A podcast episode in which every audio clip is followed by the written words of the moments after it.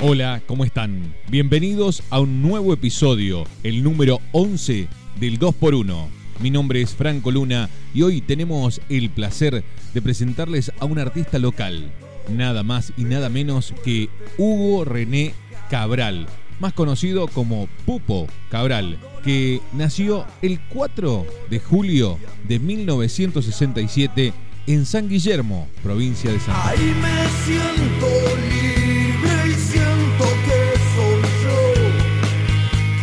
La carrera musical de nuestro invitado nació, a ver, mejor que lo cuente él. Siendo provinciano, en un pueblito muy chiquito, mirando películas de Palito Ortega. Veía, veía a, los, a, los, provincianos que llegaban a Buenos Aires con sus canciones y yo siempre tenía, a pesar de no saber tocar la guitarra ni nada, tenía siempre canciones dando vuelta en la cabeza, melodías y letras. Si bien mi, rubro artístico estaba mm, vinculado al dibujo y a la pintura, estuve en la tele, por ejemplo, donde gané un, con- un concurso de dibujo. Eh, mi sueño a los 8 años era dibujar para García Ferrer, por ejemplo. A los 14 conocí el rock and roll y dejé los pinceles, la paleta, el hoyo, los crayones y todo en un rincón y me compré una guitarra escondida. Es libertad. Es un motor.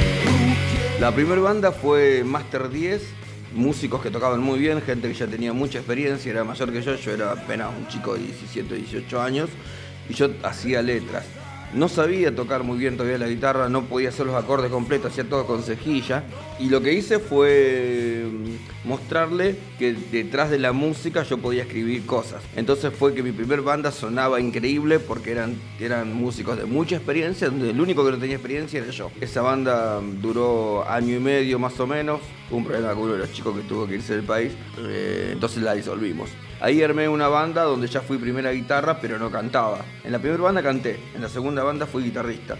Ahí me formé como guitarrista y hacía coros y seguía componiendo, que fue Elite, la segunda banda. Después, la tercera banda, eh, me encontré con chicos que no tocaban muy bien, entonces hicimos una banda punk que se llamó Martes 13.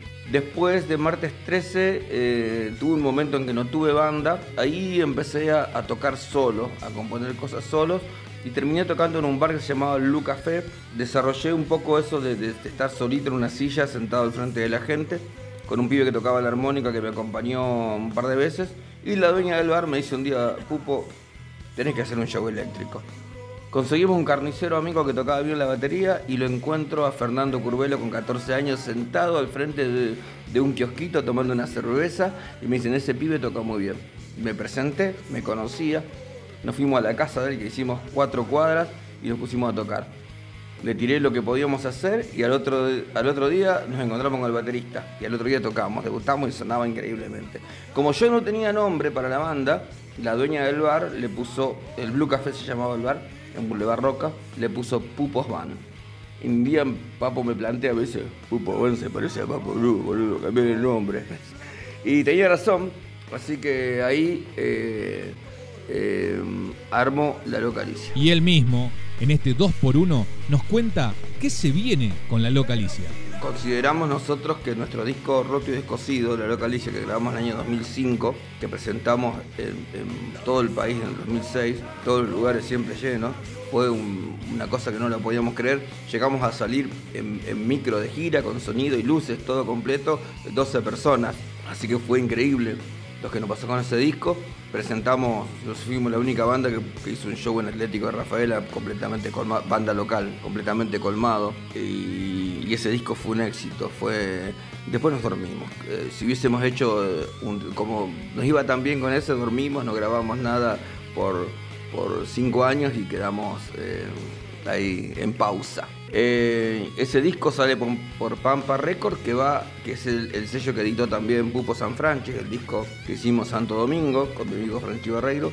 Bueno, entré en amistad con, la gente del sello y va a editar todos los discos de la localicia, que son cuatro o son cinco, pero hay uno que no sé si quiero que salga.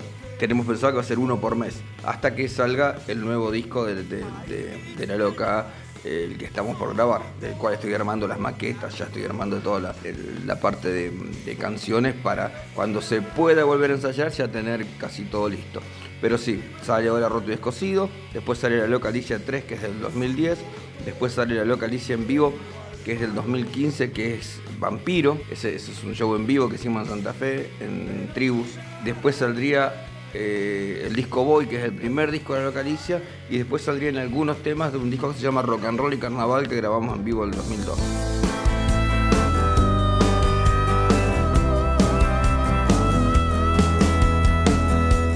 Algo que no sabías es que para comprar su primer guitarra vendía helados. Mi papá no sabían que me la había comprado. Vendía helado, en una- siempre fue una familia muy humilde. Vendía helados en la bicicleta esa edad, pero con una cornetita. ¡Ah, ah, ah, ah! ¡Heladero! Iba- iba- era así la cosa. Sentado en un bar con cervezas de más, formaba mi banda para ir a tocar. Él cuenta que sus padres no querían que siguiera con la música, consideraban que era una pérdida de tiempo. Eh, mi, mi papá al principio fue, fue chocante, no querían que tenga guitarra. Mi primer guitarra la escondí, la compré y la escondí en un ropero porque era verano. La tapé con una frazada y estaba debajo de todas las frazadas. Cuando ellos iban a trabajar, yo en un grabadorcito la enchufaba y tocaba. Hasta que un día me la descubrieron. Eh, sí, fue un golpe y siempre fue una mala inversión o gastar dinero al cohete si yo iba a estudiar música, de siendo tan talentoso para otras cosas que te vas a dedicar a la música. Cuando subí por primera vez a tocar, vinieron y estaban muy orgullosos de lo que estaba haciendo su hijo. Sentado en un bar con cervezas de más, formaba mi banda para ir a tocar. Tiene cuatro hijos y desde muy pequeños tenían un concepto de su papá muy raro. Y papá es músico y es inventor. Inventor, porque en realidad, en realidad eh, siempre me gustó eso de crear cosas y no solo que hago canciones, sino que también desarrollo máquinas, me gusta inventar, eh, probar, eh, darme la cabeza contra la pared porque algo no funciona, pero muy insistente en, todo, en, en todo lo que, lo que me propongo, ¿no? Voy siempre para adelante y no. y vuelvo a soñar como ayer.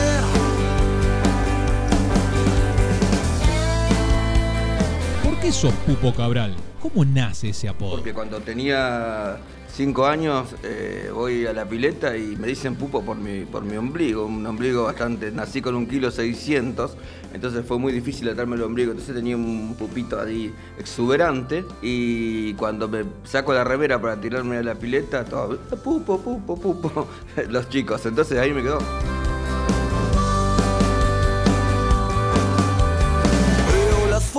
Fotos que guardo en un cajón. Mi primer guitarra, bandas de rock and roll. La tapa del disco de riff en acción. La vida fue dura por momentos, pero hoy le sonríe. He llegado a vivir, y vos me ves hoy viviendo en una casa cómoda, pero he llegado a vivir en una carpita en el balneario en invierno y metía la mano en la, en la campera y me salían gusanos. Y esto es posta. O sea, vendía artesanías en las plazas, iba a la feria hippies a vender artesanías. Eh, entre todas las cosas que hice, toqué en el subte en Buenos Aires con la guitarrita y con una armoniquista que, que me acompañaba. Hice, hice de todo, ¿no? ¿Qué fue la música en la vida de nuestro invitado? Y básicamente eh, la música en mi vida llegó a ser prioridad y para los que me rodeaban eh, la prioridad era, comer todos los días y para mí también era prioridad que ellos coman todos los días. Entonces empecé a buscar la vuelta, eh, por ejemplo con la loca Alicia, con la primera vez que cobré derechos de Sadaí pude comprar un sonido, entonces ese sonido lo alquilaba yo aparte de la banda, era un pesito más me animé a producir cosas, me animé a traer a Papo, me animé a traer a Versuit, me animé a al Piti con Intoxicados, me animé a ver, bueno, hice festivales, eh, trabajé con bandas, fui asistente, eh, toqué en el subte, como te decía, un montón de cosas que hacía que pueda juntar un dinero como para eh, ayudar a, la familia, pero básicamente era, era convicción. Me siento libre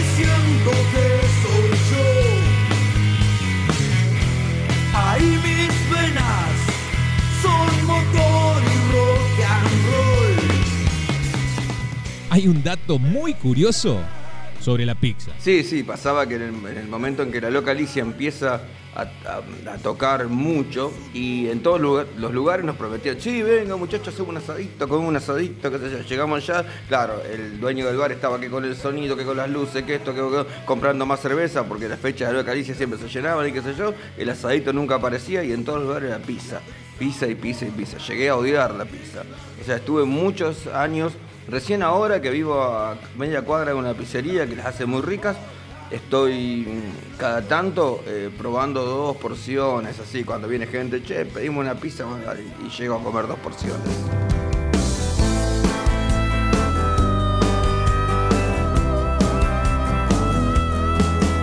Datos curiosos de Pupo Cabral. Te voy a contar cómo nació Maldito Concejal.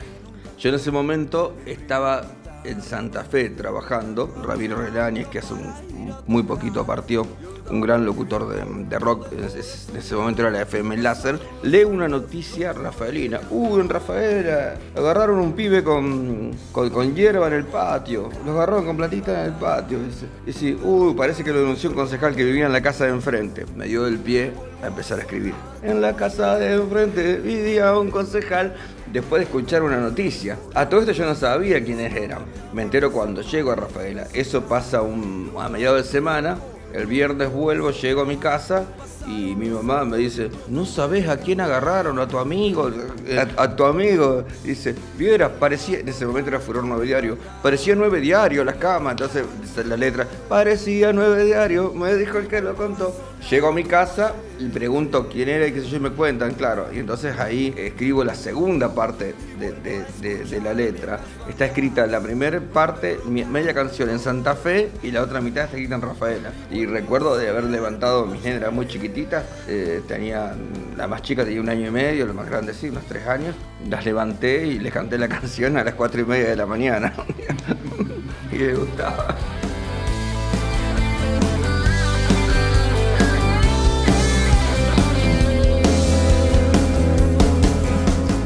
Es muy gracioso, pero él en su camioneta siempre tiene el 107.1 del dial. Nos enteramos que es fanático de este dial. Eh, Porque todas las radios que tienen esa frecuencia, yo ando por, por todo el país, son buenas radios. O sea, viste cuando una cábala, es, como que ya decimos, eh, poné, poné 107.1 que, seguro que es buena. Y realmente es así. Y, además que la 107.1 Nexo se escucha a varios kilómetros de Rafaela. No tenés que andar cambiando de radio, además no hay otra radio igual.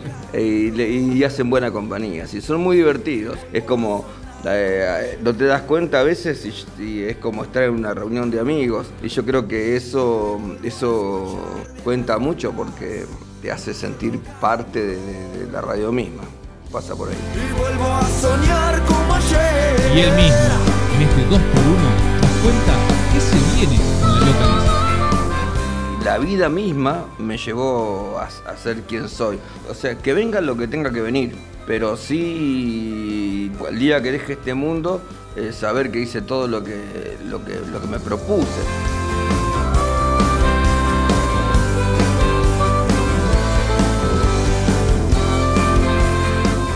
No, básicamente siempre, yo te puedo asegurar de que, de que a pesar de, de haber tenido momentos magros en la vida, eh, siempre hice lo que quise y viví como quería, pero siempre apunté a esto, no, eh, yo me, creo un bendecido porque puedo vivir de lo que me gusta. Hago, hago las cosas que me gustan y las hago con muchas ganas. No soy el mejor en ninguna de las, de las cosas que hago porque nunca intenté competir con nadie. Para mí esto no es competencia. Eh, sí es un desafío.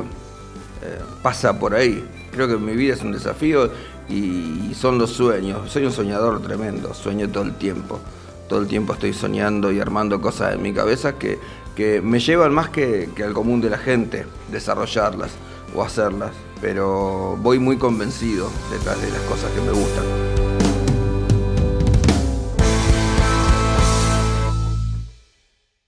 Quiero decirle a todos que no duermo en ataúdes ni nada de eso. Soy un tipo completamente normal.